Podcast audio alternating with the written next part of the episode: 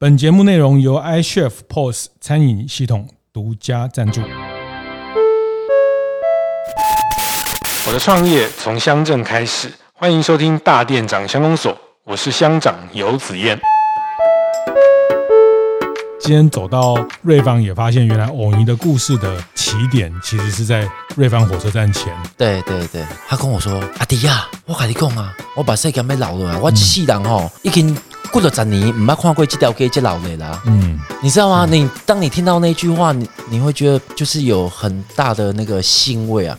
欢迎收听大店长乡公所。大店长乡公所是大店长晨会的出外景。那从七月开始，我们带大家走更多的地方哈。那之前我们每三个月。一季在一个地方蹲点，那呃，接下来我们小碎步哈，加快一下脚步哈。那因为聊着聊着，其实越来越多人告诉我们，也有更多的地方希望我们去去。呃，把他们的故事，把他们的有趣的地方的内容跟大家分享哦。那也谢谢大家这段时间给我的很多回馈哈。那真的，呃，其实呃，很多人也把这个当做一个旅游节目来听哈。那我也不反对哈。那那当然，我们就希望说，把非都会的一些服务业的经营，把一些呃年轻人在乡回乡的一些呃心心得跟服务业的经营分享哈。那还有不同的呃移居者。的一些呃地方的创生、地方的创业、地方的创新。那这一集我们继续在瑞芳。那在瑞芳车站前面有一家藕泥店，大家呃在瑞芳的人都知道哈。那我也听说过，但是我也是这次来才特别吃到呃宝云芋圆的创办人蔡正健蔡蔡先生。好，那先请正健跟大家打个招呼。哎，各位听众大家好，我是正健。是，呃，虽然不是所有的人对宝云的芋圆那么熟悉，那为什么叫宝云啊？那待会你也可以来讲一下。但是大家都知道九份有藕泥哈，然后对对，其实这个到现在其实全台湾到处都吃得到藕泥哈。那大家呃冬天喝什么烧仙草啊，一定会加藕泥、四果冰。那其实，在十几年前、二十年前，藕泥真的还是真的比较在九份、在瑞芳的这一带的的吃的东西。为什么会从这？这一代开始，我也很好奇哈。那呃，这个故事真的来找郑健讲，真的是没有第二个人选哦。其实最早最早，如果严格来说，九份的偶遇也是从宝云从奶奶对这边开始。因为那时候我大学毕业，然后当兵回来，回来到瑞芳。其实我那时候在外面，其实有蛮多工作机会。我我是读那个机械自动化。嗯，那那时候呃当兵的时候，红海的那个主管也说，你只要呃毕业，你想要来这边工作，你就是拿名片打电话给我，哦，我就我就帮你安排工作，哦，也不用什么考试面试。那那时候呃，其实我是觉得说家里因为那时候的一些产业开始有点没落，嗯啊，所以。我想说自己在大学读的这些书，可以回到家乡来，自己的家里面哈，就是可以做一些改变，是哦，做一些就是创新啊，对啊，所以我那时候就。就回来到对方啊，我接了这间店，因为以前其实我们这家店，人家都讲说啊，古街啊菜头肉，古街啊卖藕泥诶，哦卖剉冰诶，哦也没有什么名字。但是我接下这家店的时候，我想说，因为这这个故事是从我奶奶开始的，所以我奶奶叫做蔡林宝云，嗯，所以我想说用宝云芋圆作为这家店的店名，是对，是。啊，所以呃这个名字。其实为就是为了纪念我奶奶发明了这个芋圆，对啊啊，那时候其实我有问一下我奶奶，就是其实我回来就是跟我奶奶每天都会跟她聊天啊，嗯、啊，我问她说阿嬷，你当初如何去想说哎做出这个芋圆？对，好啊，这个芋圆是怎么做出来的？是，哎，我阿妈就说我们那时候哈，因为里面是开干妈店，门口摆了一个。摊位有卖菜头肉，有卖串冰，嗯，啊，串冰里面就是有非常多的料嘛，对，有蜜地瓜、蜜芋头，什么哎，红豆、花豆、绿豆，哎，反正大概有一二十种的配料，对，啊，我阿妈就是每天就煮芋头嘛，啊，煮那个蜜芋头，对，他就很喜欢吃芋头，所以他每次煮完，他就会弄一块起来，哎，吃吃看今天做出来的这个口感如何，嗯，哎，因为他喜欢吃芋头，他就有一天想说，因为早期家里做，比如说咱的做粿啊。诶贵啥吼，家里都有一些粉啊，来这个开干妈店嘛。我阿妈就说：“我说，哎，贵的是用粉来暖暖啊，来吹哦啊，然后就变成诶，变化贵变什么鬼吼。”是，他想说：“哎，我这个哦。”哦，啊可不可以把它经过一根粉的配合，嗯，然后把它改变成另外一个口感，是，然后有 Q，然后有吃得到芋头的香味，这样，嗯，哎，他就开始试试，一开始试好像不怎么成功，他就就多试几次，一直试试试，哎，试到后面真的让他做出来，是。是，他、啊、后来就就就在街上卖哦，其实变成一个配料。对对对，变变成其中一个配料啊。其实我阿妈哦说，我我那时候问我阿妈说，哎啊，其他的人要来跟你学，你有教人家嘛？啊，为什么你会想说那时候想教别人？嗯，我妈就想说啊，我剉冰那二三十种配料里面，它就是一种配料而已。它不是因为那时候哎卖东西的人没有人说主打藕泥啊，所以我奶奶就觉得说他没有说很重要。是。是对他也不知道说，哎，这这个哦，以以后会发展成这个样子。嗯，嗯因为我阿妈我完全都没有意料到了。对，啊，后来就是，哎，这个东西就在九份那边，呃，出名嘛，发扬光大嘛。哦、对，因为观光。对对对，因为那时候他们啊，因为我们这边就是比较做属于在地的，然后就比如说附近的，哎，基隆啊、对方的这些、哦、啊，慢慢我回来，其实慢慢做也。蛮出名的，有很多的国外观光客也来啊，是，然后很多外地的的观光客也会来瑞芳旅游，嗯、他们也会想说，哎、欸，来吃一下，哎、欸，这家藕泥，看看它创始的藕泥跟九份的藕泥吃起来口感有有什么样的差异啊？哎，还是里面有什么区别啊？所以，所以如果照店里面的这个呃，你们墙上的一些的发展历程来看，其实差不多民国三十五年的时候。宝云阿妈就发明了对对。藕泥这个东西，所以那个时候九份啊什么金瓜石都还没有、嗯、还没有还没有。都没有人做，这很对。很后来很后来，对对，其他地方才有在卖这个东西。九份我记得啊，九份藕泥出名的时候是在我读国中的时候，是。那时候九份那个商圈才差不多刚起来，嗯嗯，对。啊，所以也是因为电影的关系啦。啊，对对对对对，那时候什么悲情城市啊，嗯，哦，然后呃，斗赏啊，对对对对，嗯对啊，这些电影，然后有还有什么波朗咖啡的广告也在那个地方拍，所以哎，他慢慢然后聚集了一些艺术家，人文的艺术家，我觉得他那个发展，他那个环境漂亮，舒服。是啊，那时候人少，所以很多艺术家想、嗯、想要在那边就是就是很亲近的生活啊，所以当然就是有那种文艺的气息带动了那一波的观光。对，这很有意思。我们这个大店长乡公所就是这样走着走着就 发现很多小吃的缘起啊。我们前前几集，我们上一季在头城啊，我们也才知道哦，原来这个。头城有一这个卖藕冰，对对对，把布这个藕冰，为什么宜兰那边会有春卷皮、轮边皮？做加香菜加花生糖加把布，这个 怎么来的？哦，这个因为刚好在那时候就是有一家在卖卖冰的，那他也在卖花生糖跟这个春卷，那只是刚好客人需要，客人说不然你把它两样加在一起，然后然后创造了意外创造了一个呃这样的一个混合的美味哈，那就是哎我们今天走到瑞芳也发现原来藕泥的故事的起点其实是在。瑞芳火车站前，对对对，所以那时候宝云阿嬷，你们那时候都还没有所谓的店名嘛，哈，就是一个杂货店旁边的一个小吃的一个，对，提供大家冰品，还有一个叫菜头肉，对，菜头肉，菜头肉，哎，我也是来，我今天也才知道这个，他他说起来好像有一点像，就是类似我们讲的甜不辣，或是在台北是赛门甜不辣，对对，可是它又比较特别，是它有放那个猪血，对。哦，那这边的人叫菜头肉。呃，它这个菜头肉哦，其实呃，为什么叫菜头肉？我们的汤底，对，汤头全部都是用菜头的汤，嗯，去做它的汤底。哦，对啊，因为菜头它它孔，对对，撸滚，它的味道会甜味会跑出来。好，然后再加上鱼丸甜不辣的这个。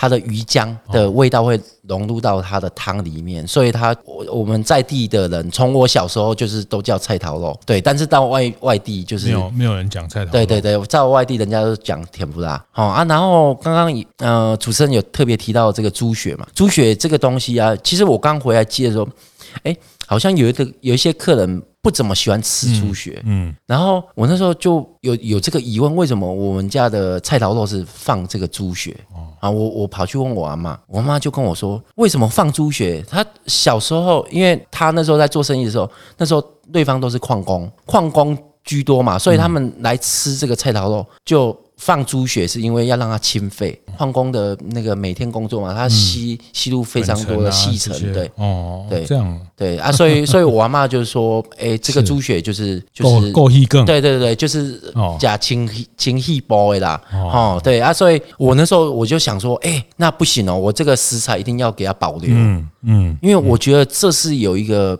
历史意义的是。的故事的一个食材，嗯，对你，你不能因为说客，可能有的客人他不习惯吃这个东西。我常常会有时候客人来吃，我会跟跟他跟他们讲说，有这个猪血是因为早期我们瑞芳就是。都是以矿业为主的这个生活的这些条件，所以所以必须要放这样的劳动者啦，这些可以让他们，所以这个饮食这个食物后面其实真的就是这个。地方的故事都都息息相关，对对对，所以菜头肉是在瑞芳这一带的人都叫这种甜不辣。呃，对，基隆好像也叫这个，基隆也有叫甜叫菜头肉。对，那有些地方像我也是在，我是中部人，我在台北才知道，原来在台北他们会把吃完的那个甜酱再去加汤。啊，对对对，那个变成另外一个这个另外一道汤来来喝哈。那呃，所以菜头肉在就是你们这边的甜不辣，但是它就是。组成它会特别，一定会有，也不是每一家都有放猪血，对，对，不一定，对，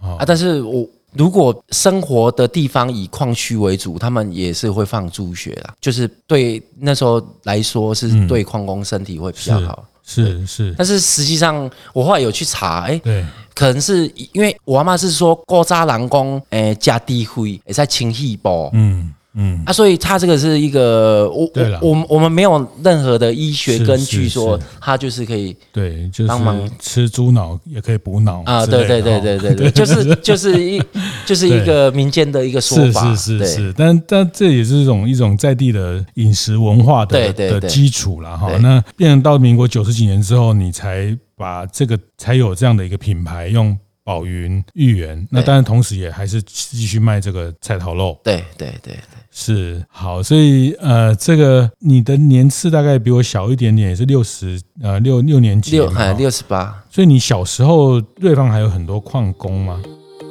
节目进行到这里，稍微休息一下，和大家分享合作伙伴 iCHEF 的相关讯息。在竞争激烈的环境下，餐厅老板们面临众多挑战和压力，像是如何提供稳定的餐点品质、管理员工、控制成本等，想办法提高营收。在这个过程，数据成为了一个重要的利器，也是餐厅经营者每一个决策的参考依据。iCHEF 深知这个道理，在不久前举办的餐厅营收分析术课程，以 iCHEF POS 后台的数据为核心，带领老板们透过数据的判判读与分析，进而更了解自己餐厅的营运状态。讲师更实际操作功能分享案例等等，内容相当精彩且实用。而 iCHEF 也将这堂课的重点整理成一篇部落格文章，让所有餐厅老板们都可以透过这篇文章掌握分析数据的关键能力，进而不断进化自己的事业。有兴趣的大家们，欢迎到 iCHEF 的部落格看看哦。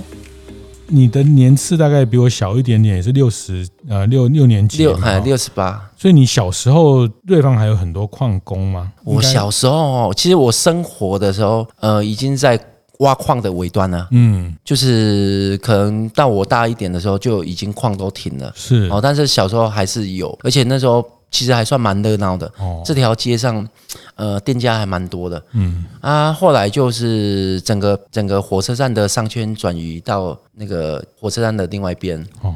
啊，所以这边就变古街啊，哦，我后来他们都说，哎，这条街叫做水丰的古街啊，对，嗯嗯。啊，我那时候回来啊，我也是觉得说啊，这条街哦非常没落啊，我我我那时候大学回来的时候，我我记得已经没落到一条街大概剩不到。五家的店家有开门，嗯，好，然后那个七点过后，我我印象最深，七点过后天一暗下来，嗯，整条街连狗都没有，不要说人，连狗都没有，所以那时候从古街啊，啊，从以前最热闹的市集变成古街啊，然后变成暗街啊，然后暗街啊就是很多，因为他们都没有路灯什么什么啊，所以都会怕。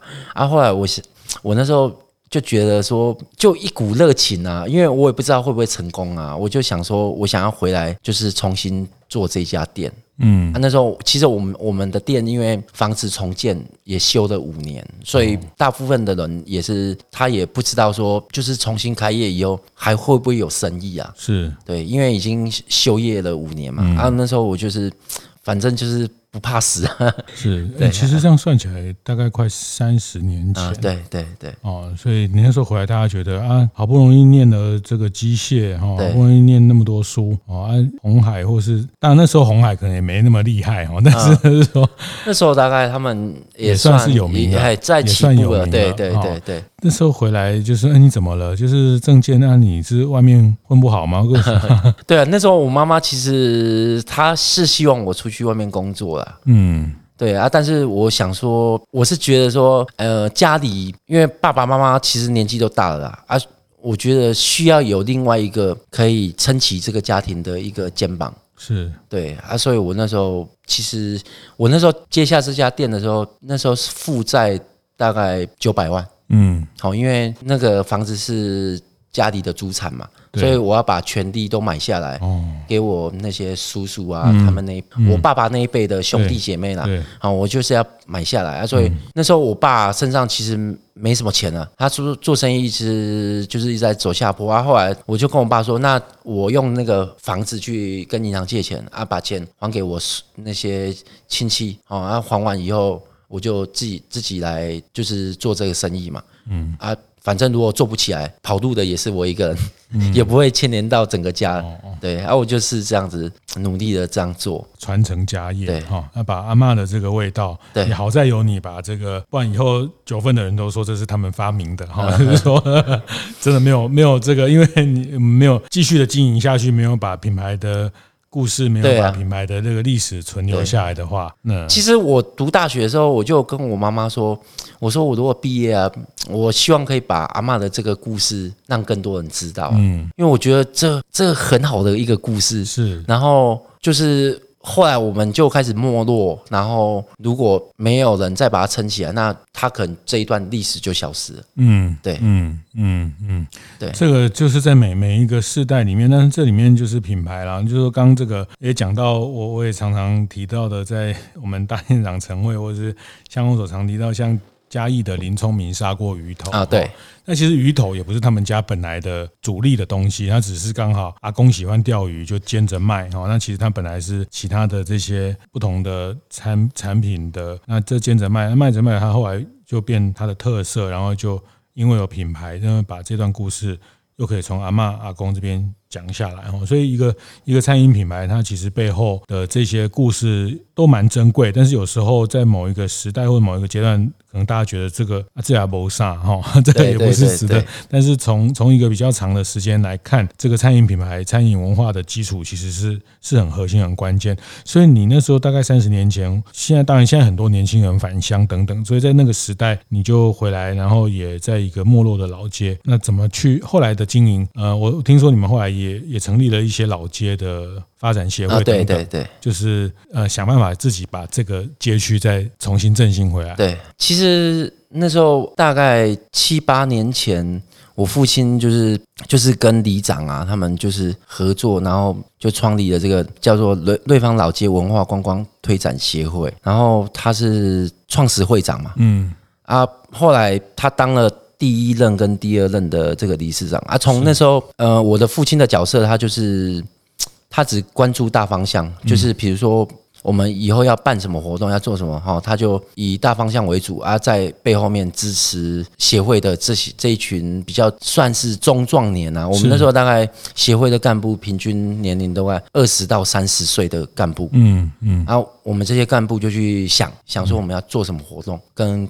在地文文化有相关。啊，所以我们那时候就呃想说，我们小时候有拿火把的这个元宵节拿火把的这个回忆，还有回忆对，然后我们就就想说把它策划成一个活动，嗯，哇，那时候第一次办这个活动，讲着呃预算五万块，嗯，就是呃大部分就是我能出，就是我出的啦，有些器具啊，就是朋友会赞助啊，比如说要去凑那个主管，哦，他们就。朋友他们有在做这个工作的，他们就说：“哎，这个部分工作我来。”好，然后我们要做什么火把台，就一群朋友叫过来，然后就把那个铁路局放在旁边的那个废弃枕木，把它聚一聚，然后把它架成一个就地取材。对对对，火那个圣火台，嗯，我们那时候叫叫做圣火台啊，就是这样非常简陋的，也没有什么预算啊。那时候印象比较深刻的是，呃，我我们每个礼拜大概要开两两次到三次的会议。就开会，然后要不然要去做东西，哈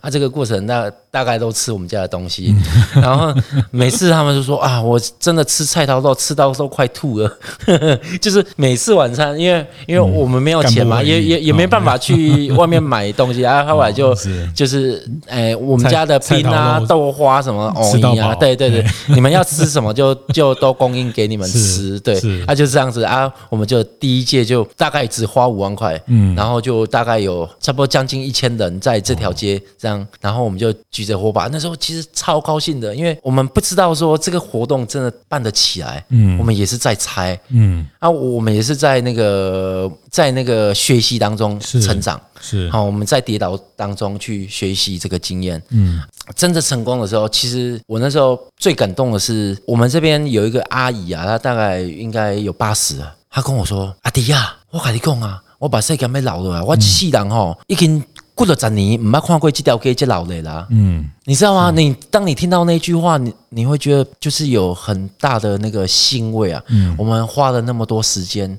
然后花了这些钱，这这么多精力去做这件事情，我觉得真的就已经有回报了。是，就只要这一句话，它就是我们最大的回报。嗯，让大家看到这个街区、这个老街再次繁荣的一种一种希望。对对对对对，一种希望。真的，我我就觉得说那时候，然后后来我们就延续办下去，然后到。第二届好像有文文化局，新北市文化局有一些帮忙，是好，呃，比如说经费方面的补助啊啊，活动他们也有来协助我们，好，然后到后面，因为他们政府方面，因为他们对于火的明火的方面其实有有疑虑啦，嗯，所以他们就比较不希望我们办这种活动，嗯，到后面其实比较难办下去啊，我我们大概呃延续到第四届。哦，今年其实每年都很多人问，问说：“哎，火把节又要办了吗？”嗯，因为很多人啊，你你说现在的小朋友，现在是来参加的很多人是爸爸妈妈，他以前拿过火把，他希望让小朋友体验一下，所以他带着小朋友，哎哇，一家大概五六口这样，然后就这样，哎，跟着我们一起拿着火把，然后去体验那个那个氛围嘛。是，所以所以你小时候的瑞芳是是很很热闹的一个地方啊，对对。那后来大概就是没落下去。那现在有热闹一些，呃，慢慢现在的热闹其实也不是在地居民，嗯，在地居民其实一直在外流啊，是。哦啊，这个这个现在的热闹其实是属于观光客进来，OK，才造成的一个热闹，因为要去九份，要去金瓜石或者去平溪，对，嗯，因为对方算是一个最大的一个。中中转站是。就很像台北火车站，是你到台北火车站要去到哪边哪边哪边，要往左往右往前往后啊啊！瑞芳其实现在就承接这个地方的观光地区的枢纽的枢纽。是一个转运，对转运的角色。不过我我想也最后也是从宝云藕泥开始谈起，然后作为你土生土长，啊，也看到这个街区的没落以来，也也参与了整个这个在在希望把这个地方振兴的过程啊。那呃，我我也想听听你，就是从一个在地的人，土生土长的瑞芳，然后你们在这边火车站。开店开了三代，嗯，你会怎么介绍大家认识瑞芳多一点？哦，就是说，除了来这边转运的时候去去排队买个什么龙凤腿哈，买个棒棒腿之外，你觉得瑞芳你会怎么样跟大家形容，或是？如果有多半天的时间在这个地方，你会怎么介绍，或是推荐大家怎么多的角度来认识这个地方？其实瑞芳这个地方，呃，瑞芳现在划分成前站跟后站，嗯。啊，其实我们这边算后站。哦，好啊，前站来说，它就是比较比较观光客比较多的地方，那很多像美食街嗯。哦，吃小吃的，龙凤腿、火酒饼啊。哦，韩吉贵哦，这些都是对方很出名的这些特色小吃。但在地的生活是在后街。啊，对对对对，啊后啊后站这边，后站这边就是比较属于呃早期繁荣过，嗯，然后现在已经就是归于平静了，是。因为这边的居民啊，他们比较渴望就是比较安静，不希望就是有太多观光客的这个嘈杂，所以它。这边的比较有那个散步，然后有那个悠闲的氛围。是，是那比如说，呃，我们到后街来，哎，很多巷弄啊，这些巷弄每一条都有一个巷弄的故事。哦，像呃，我们我们现在所在的这个位置，这一条巷弄叫做以前叫做货运巷。嗯嗯，就是新春方书院的这个春方货运。对。哦，所以这边以前有很多家货运，对，而且只有一家。公卖局也在旁边，呃、嗯，好像隔几间就是公卖局。啊。所以他们那时候因为进出货都是靠这个火车做运输，嗯，所以呃，比如说呃，货从火车下来以后，嗯，靠这些货车送上九份，送上金瓜石，嗯、送到哪边，嗯，哦，然后呃，或者那边的一些物资要透过这个火车把它送出去，是，对。是那时候就是货运巷，哎，这个这个货运巷，然后呃，再往前面的这一条巷子，一些什么打铁巷，我、嗯、以前挖矿的哈，要哎下矿以后，那工具坏了要来修理，以前不是说我买新的就好了，是。没有一个工具就是坏了坏了修，坏了修，用到不能用了才丢。打铁，对对对，打铁，哎，对对。修工具的。一定赚到很多钱。啊！对，也卖工具的嘛，对，卖工具的就是现在最火红的。哦，没有有这个有一句话讲，就是淘金嘛，哈，就是来挖矿，然后挖矿的人他就是像来挖金块，不是每个人都挖到金块啊，但是最后赚最多钱的是那个卖卖工具卖铲子的人，因为每个人都需要买铲子啊。那不管有没有挖到的人，所以他这边就是个打铁的，帮大家做工具的修缮。或是卖这个矿进到矿坑要用到的东西，对对对，哦。对啊，然后呃，我我们还蛮有特色的，后面有一条巷子啊，它就是以前轻便车在走的铁轨啊。它现在那个市政府也有来帮忙，我们那边做一个那个意向的重造，是哦，就是把铁轨铺回去，然后那条街就是观光客可以去那边拍照。小时候真的是那个轻便车就这样在那个巷弄里面这样走，嗯、哇！所以大家解释一下什么叫轻便车？哦，轻便车，轻便车就是以前啊，因为。以前那个交通不方便嘛，轻便车它就是小的轨道轨道火车，嗯，它就是串联到从我们从瑞芳哈有往基隆的方向，有往九份金瓜石哦，有有到九九份的方向，那九份这边就是它从巷子里面转出来到逢甲路，再往那个九份那个方向走，到山到那个九份的山下，那时候印象中是接那个柳龙桃，有一个柳龙，然后把。把东西跟物资，把人就是拉上去，对，所以这轻便车以前就是 在瑞芳，呃，也算是一个很重要的一个运输的工具。小时候有做到？我没有，我没有。嗯，对，我可能很小的时候有印象啊，嗯啊，但是其实我最大的印象应该是属于这个火车站齁。以前的特色是底下的铁轨旁边，哈，我们现在看到的都是那些石头啊、鹅卵石这些哈。以前我小时候看到的都是煤渣。以前我就想说，哎，那铁轨下面都要铺煤，好。然后后来我到外地去读书，因为坐火车出去，哎，才发现，哎，为什么人家这边都没有？哦，都是都是铺石头啊？啊，为什么是只有对方？是。然后后来才知道，因为。运输嘛，它比如说呃，平西那边的煤矿，嗯，它就是透过这个火车运输到这边。然后比如说它要运到呃，那时候我们的火力发电厂在深澳嘛，是它。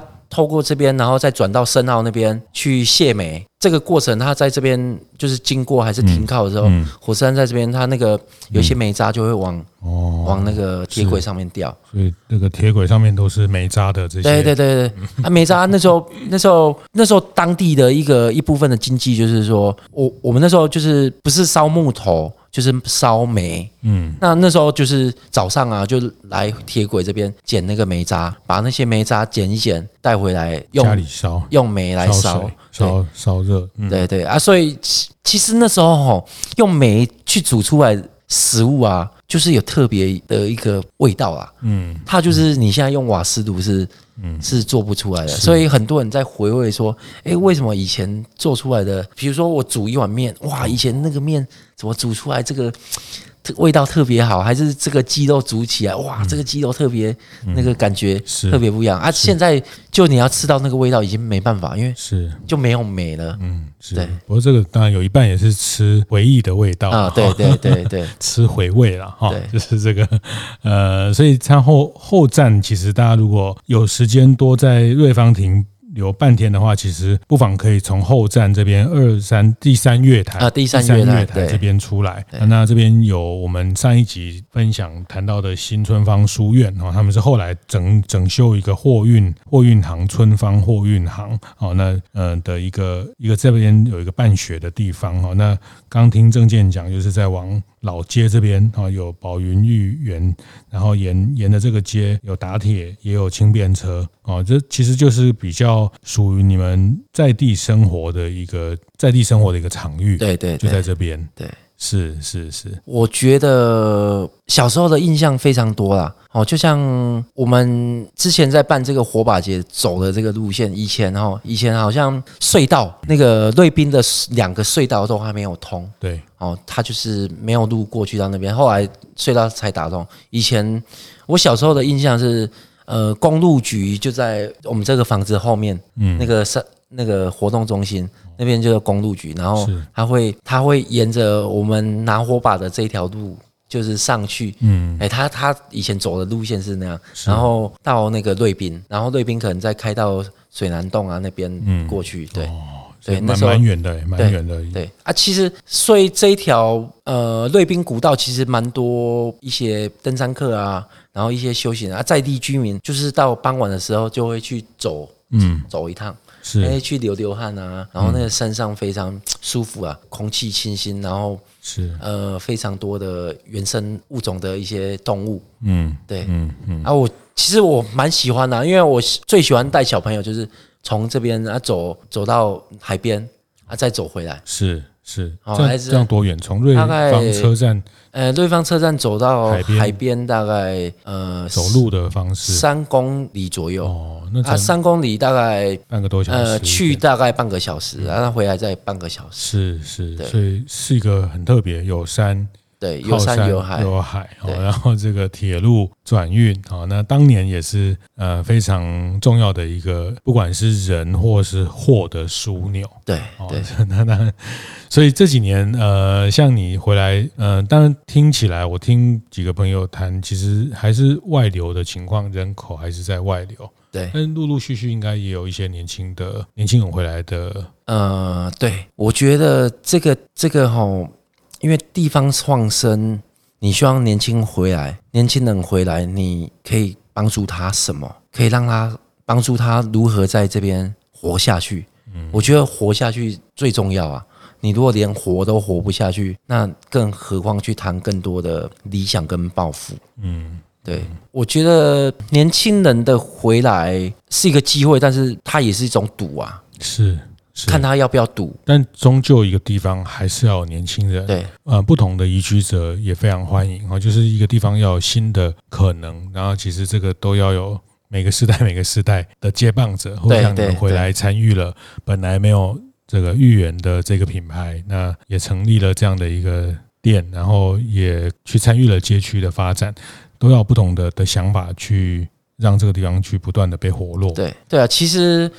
我那时候刚回来啊，我们那时候社区办了一个活动，就是我我们请外面在教那个乌克丽丽的老师回来帮学生上课，嗯，然后呃那那个课程到结束的最后一节课，那时候我就我跟那个那时候呃我我们街区的小朋友跟他们讲，我说现在我们有能力，好，我们回来到这个故乡，我们希望可以帮这个故乡。做一点事，嗯，好，就是我能力所及，我做得到的事情，我们来做一点事。那你们接受到这样子的回馈，那希望你们用同样感恩的态度，就是说，以后你长大了，你上大学了，你当兵了，你回来，还是你在外面开公司了，赚钱了，那你觉得，你如果感感受得到当初你在这个社区所给你的这些就是能量的话，我希望你可以。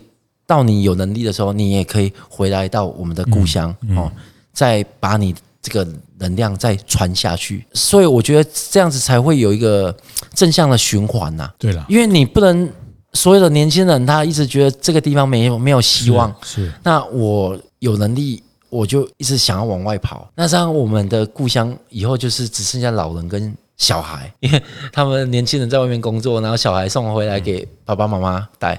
是，但我想每个人都希望自己的家乡、自己的故乡好嘛，哈。但是，呃，但我觉得像你们这样的角色也也都非常关键哦，因为你们让大家看到回来的的可能，然后。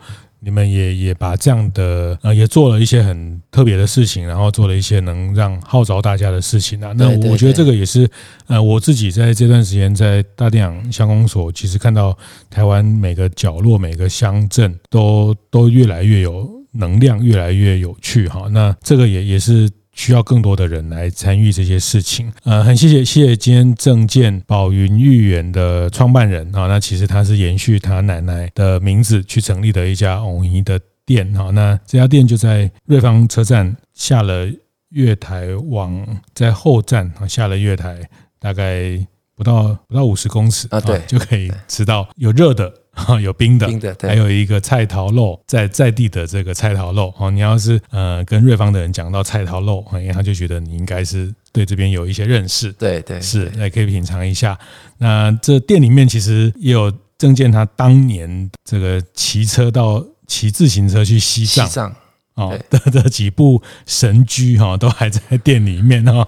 那你看到蔡老板，你看到郑健，你可以跟他聊聊他当年呃骑车去西藏的的一段很特别的经历。其实也呃听说也是这样认识了太太，现在的太太。对对对，啊，好，这个店里面的故事非常的有趣哦。那餐饮服务业，我觉得服务业品牌都都其实吃进去的当然是美味的食物，但是食物背后的故事哈，其实是更让人家留在心里。谢谢，谢谢今天曾健跟大家分享，谢谢。好，谢谢。听完也邀请大家到 Apple Podcast 订阅、评分、留言。大店长相公所，我们下周见。